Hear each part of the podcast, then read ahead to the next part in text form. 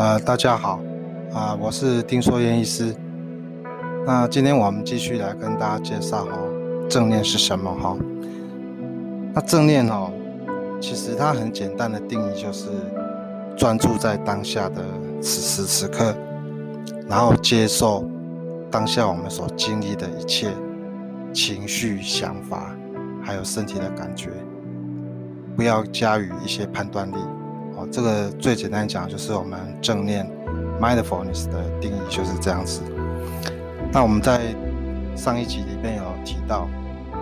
我们台湾把这个 mindfulness 翻译成正念，也有时候会有一些误导哦，因为我们会望文生义。正念的这个正，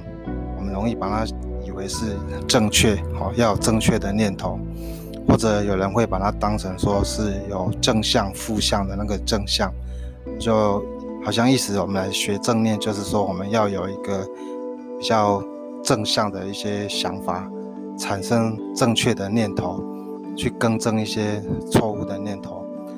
那这个是过去我们那个认知传统的认知治疗的话，他们的做法是这样没有错哈。可是我们正念的话，我们练习正念，不管是正念减压或者正念认知治疗。哦，其实这个正念它本身哦，并没有这个所谓的价值判断，好坏、对错、正负的这个意思哈。那正念大家都知道哈，诶，他最开始是美国的一个博士叫 John Kabat-Zinn 哈，他在年轻的时候曾经有去印度哦学习几年的一些禅修的经验。那他去之前，事实上他就已经有经过西方的完整科学的训练哈，所以他回来美国之后，他就把这个学习佛教禅修里面的一些精华哈，他用科学的方式来给他做成一个八周的一个可以操作的一种训练课程，然后用在初期是用在一些得到 cancer 哈的癌症的疼痛的病人。身上，那发现说练习正念的话哦，可以减轻他们对疼痛的感觉。那后来就有应用在一些有关减压哈，stress reduction 哈，就是我们后来很多人都知道叫正念减压哈。那这个正念减压，它的应用就正式跨到我们这个心灵的领域里面哈。那事实上，传统西方他们的科学医学的研究哈。他们比较重视这个可以观察跟重复验证的一些物理的一些世界的层次的现象，哦，绝大部分都是身体的疾病哦，还有药物的发展检查等等。可是对一些比较抽象的，像心理、精神哈这方面的一些研究的话哈，其实这落后的非常的久哈。那美国这个国家当然它就是一个。比较开放自由的国家哈，那他们在二十几年前哈，这个有关正念的研究哈，就在美国就开始发展哈。可是初期当然它也不是非常的兴盛啊，但是到最近这几年的话，整个世界哈都为为为起了一股风潮这样子哈。那这个研究的论文发表哈也增加的非常的多。那当然有几个因素了哈，第一个就是说我们。这个全世界大家物质的生活现在已经变得比较丰裕之后，大家也越来越重视心灵的层次啊，所以现在对于一些心灵上的追求哈，就比较不像诶几十年前哈，可能就会认为说那个东西其实太虚无缥缈哈，那也太过于个人主观哈，所以大家觉得说，哎，这个部分其实应该也是我们应该可以去追求跟研究的。另外一个部分就是因为我们。医学科学的进步哈，有一些检验设备不断的有一些进展哈，比如说脑波、核磁共振等等。那这个就对于我们医学的研究哈，有一个我们呃西方传统的科学研究，他们比较能够接受的就是有一个可观察的现象。哦，现在有这么多的新进的医疗的这个科学设备可以去研究哈，所以慢慢也让这个。有关心理或精神或甚至于灵性的研究哈，就变得越来越可行哈，所以这个也是这几年这个发展越来越多的一个原因哈。那这个正念哈，诶，上次已经提到了哈，其实有些我们其他的华人世界哈，把它翻译成静观哈，就是安静的观察啊，所以这个名词似乎比我们台湾广泛使用的正念哈，更接近它的原意哈，更接近这个 mindfulness 的原意这样子哈。那静观就是意思就是你就是静静的观察，当成一个观察者哈。那也有一点隐喻，就是说不做任何价值的判断，哦，你就是只要观察你自己好的内在跟你所处的外在的环境的各种现象哦，我们不做任何观察哦。那如果说要呃，我们要讲到，因为它是从佛教的禅修来的哈，事实上，佛教的禅修它是更博大精深了哈。那我们大概可以。这样讲哈，这个正念的一些练习的技巧里面，其实大概就是有用到佛教的止观哈。那有止的部分，也有观的部分啊。止的就就是把我们的这个专注力就是固定在某一个一个东西上面哈，可以是外在的一个东西，也可以是我们自己内在的一个一种感觉哈。那观的话，就是比较开放式的去。去观察我们呃内在外在的一些事情，它的起起落落的变化，这样子哈。那基本上那个态度都一样哦，就是只是呃一个很放松的观察，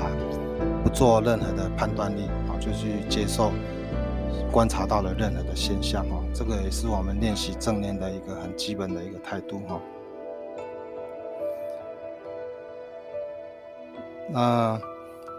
在临床上的心得上来讲，哈，其实正念它如果要用一句话很简单来讲，它就是一种注意力的练习。所以这个在我们有关心理疾病、压力调试，或甚至于像有一些忧郁症、强迫症，哈，他们还是有一点用处，哈。那原因就是说，这个正念的练习，如果真的练习的还熟练的话，其实它可以帮我们转移一些。对内在的一些不断的钻牛角尖的一些想法哈，所以他就他也可以当成就是一种转移注意的练习哈。那怎么样叫做失去正念哈？我们也可以谈一下了哈。那事实上，我们如果同时在忙碌好几件事哈，这就是会失去正念。比如说现在大家最常见的就是，可能有时候你在边开车或者在骑摩托车停红绿灯的时候，大家就马上把手机拿出来哈。那你又要看手机，又要注意红绿灯的秒数，哦，这个当然它就比较容易失去正念哈。就是你同时要做好几件事。那另外有一些人是因为他注意力不容易集中，哦，那原因有时候是因为他太疲累，有些是因为心理状态的影响，像焦虑症、忧郁症，他们本身不容易集中精神。也许也可以这样讲，就是他们的精神的能量太低，不不够支撑他们能够专注在一件事情上面。那这个也很容易就陷入类似像发呆，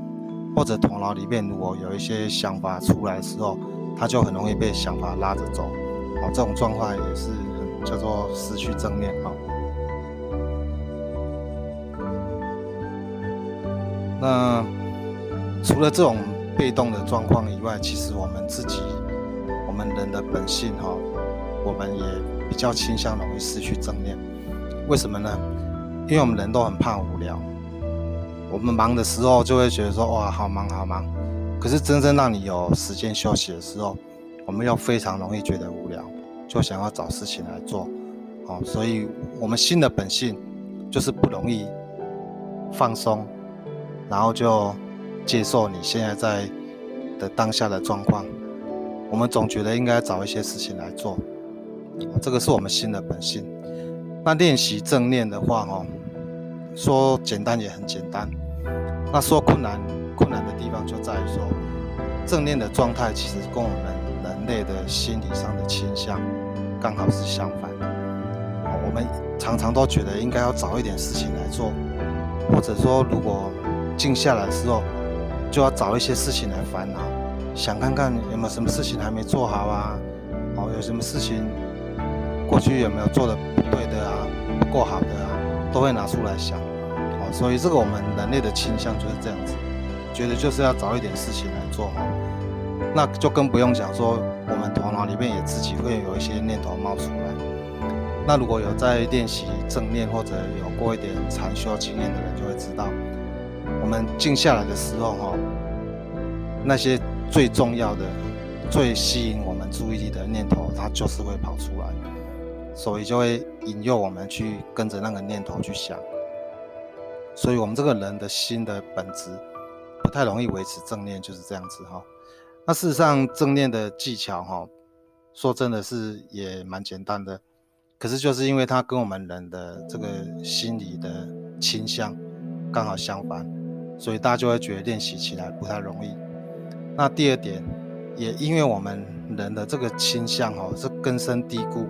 就是要去想一些事情，哦，就是要去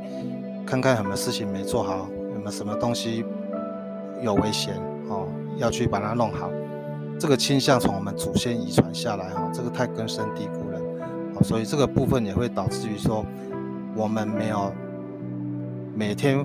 固定的练习正念的时候，这个正念的状态是会退。那我们先不谈佛教的一些层次，说有人这个开悟之后啊，他他那个状态就会变得很稳固哈。那事实上，我们这些普通的凡夫俗子哈，我们的平常人的话，练习正念哦，这个技巧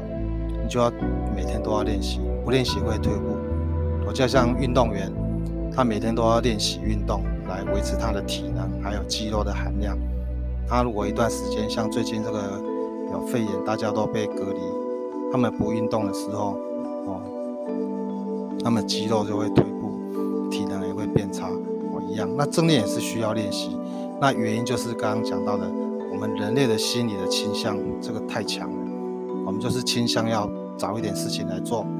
头脑里面就要想一些事情，不然就会觉得很奇怪、很不舒服。所以这个就是正念，它要不断的练习。好，那我们今天先把这个正念的一些简单的概念先简单的介绍到这边啊。